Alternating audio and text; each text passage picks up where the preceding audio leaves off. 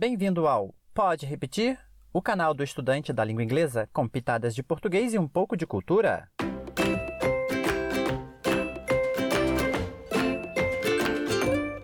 Hey there, what's up? E aí, beleza? Tranquilidade, pessoal? Como é que estão as coisas por aí? Estudando bastante, praticando inglês, fazendo uso dos conteúdos aqui do Pode Repetir. Isso daí. Bola pra frente. O episódio de hoje nós vamos falar sobre algo que tem acontecido muito com as pessoas nesse momento de coronavírus. A propósito, coronavírus em inglês é coronavirus. Coronavirus, ok? Então, esses momentos que estamos passando, em que temos que ficar em casa, estamos praticamente em, em modo de social isolation. Social isolation.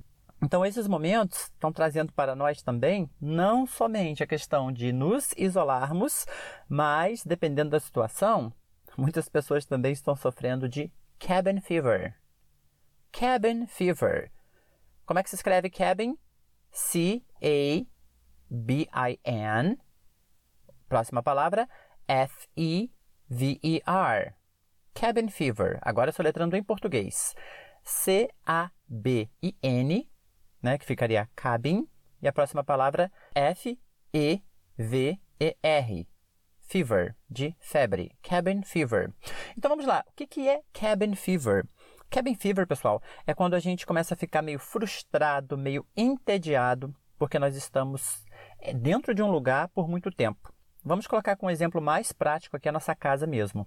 Esse momento em que temos que ficar dentro de casa, não temos a opção de sair, e é a medida mais segura que temos que tomar. Às vezes, podemos começar a sentir um pouco de cabin fever.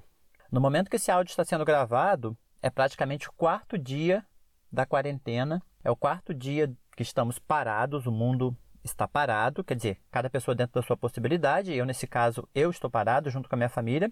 Por enquanto, ainda não sentimos cabin fever, porque estamos em família, fazemos algumas atividades juntos, como limpar a casa, como é, fazer uma comida diferente e tal. Mas exatamente esse é o ponto, galera. Para que nós não soframos de cabin fever, aquele tédio de ficar em casa preso o dia inteiro, temos que ser o quê? Criativos, originais. Temos que dar valor àquelas coisas que nós não dávamos de sentar e tomar um café com a família. E você aí do seu lado, o que você está fazendo para enfrentar esse momento aí de social isolation e enfrentar também talvez uma possível cabin fever. Tudo bem, pessoal, que o cabin fever a gente está colocando aqui de uma maneira mais descontraída e tudo, mas a bem da verdade, devido à gravidade da situação, não, não há nem como a gente também ficar se entregando muito ao cabin fever, ok? A esse tédio de se ficar dentro de casa, essa... Vamos colocar um pouquinho de...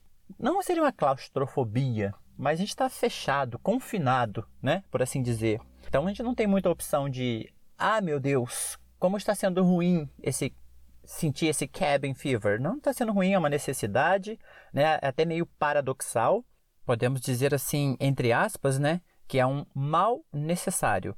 E por que que algumas pessoas podem sofrer cabin fever nesse momento? Podem, eu não vou dizer sofrer porque ficou pesada, mas começar a sentir, né? Aquele cabin fever, aquele tédio. Por quê? Por causa do social isolation, que se faz necessário agora. Outra palavra, aí, é, outra palavra que nós falamos também foi o social isolation. Também está, é, está sendo chamado de social distancing, ou seja, distanciamento social, para evitar aglomerações, para evitar que uma possível pessoa infectada passe para um que vai passar para o outro.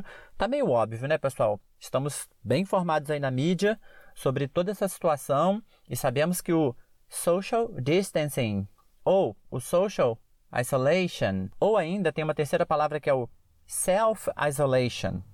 Tudo concorre para, para o mesmo lugar, né, pessoal? Tudo concorre para a questão da gente fazer o quê?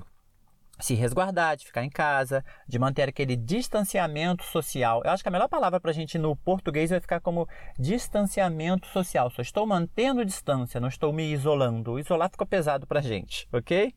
Mas é isso. A próxima palavra que nós temos aqui também é quarantine quarantine, que é quarentena. Quarentena é aquele, aquele período que a pessoa tem que passar em observação. Não vai ser exatamente 40 dias, né? É um termo que foi cunhado dessa forma, inventado dessa forma. Eu não vou dizer o histórico, né, a etimologia dessa palavra. Você pode buscar também lá no Google.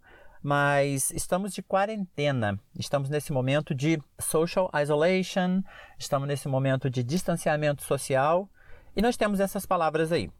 Tranquilidade, pessoal, beleza? Então, só revisando aí: coronavirus, social distancing, social isolation, self isolation. Temos também cabin fever, cabin fever e por último quarantine, quarantine, ok? Um grupo de palavras novas para o seu vocabulário e a melhor maneira de praticar é isso. A gente vivenciar o inglês no que está acontecendo no momento, no que está acontecendo no mundo. Também tomarmos parte como cidadãos conscientes, fazermos a nossa parte. Então, não somente você vai estar aprendendo uma nova língua, mas você vai estar sendo um cidadão dentro de uma nova língua. Isso é uma coisa assim maravilhosa, ok? Então, um grande abraço a todos. Cuidem-se, aproveite o momento aí de maneira produtiva, de maneira positiva e nos vemos num próximo episódio. See you there. Take care. Bye bye.